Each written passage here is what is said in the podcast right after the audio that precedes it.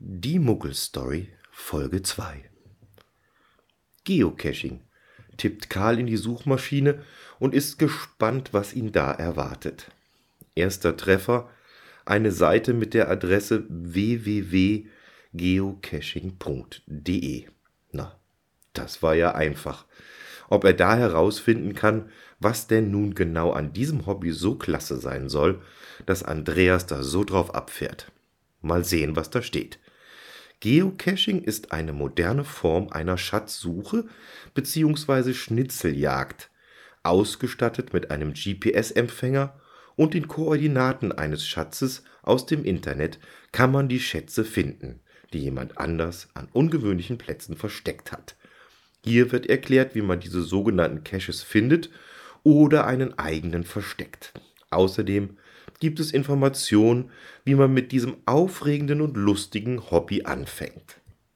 Also, das mit dem lustig kann Karl nicht so recht verstehen, denn auf einer anderen Seite hat er gelesen, dass einige dieser Geocacher die ganze Sache wohl doch recht ernst nehmen. Da war die Rede von sogenannten Statistikpunkten, die man wohl für eine gefundene Tupperdose gutgeschrieben bekommt und dass die Meinungen, wie wichtig diese Punkte sind, doch weit auseinandergehen. Das soll aber nicht Karl sein Problem sein. Ihn interessiert eigentlich viel mehr, was dieses lustige Hobby denn wohl kosten mag.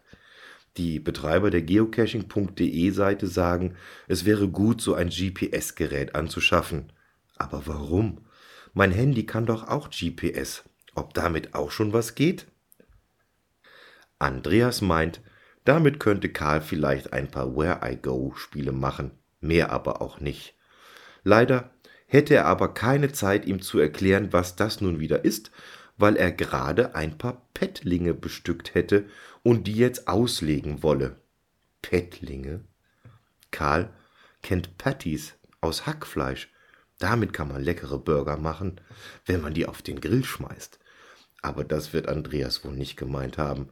Warum auch sollte er Burger im Wald verstecken? Macht alles keinen Sinn. Das mit den Burgern ist aber eigentlich eine gute Idee.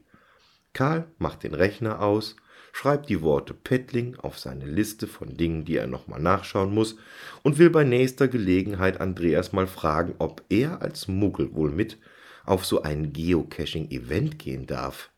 Für heute hat Karl auf jeden Fall genug von dem Thema und freut sich jetzt auf seine Küche.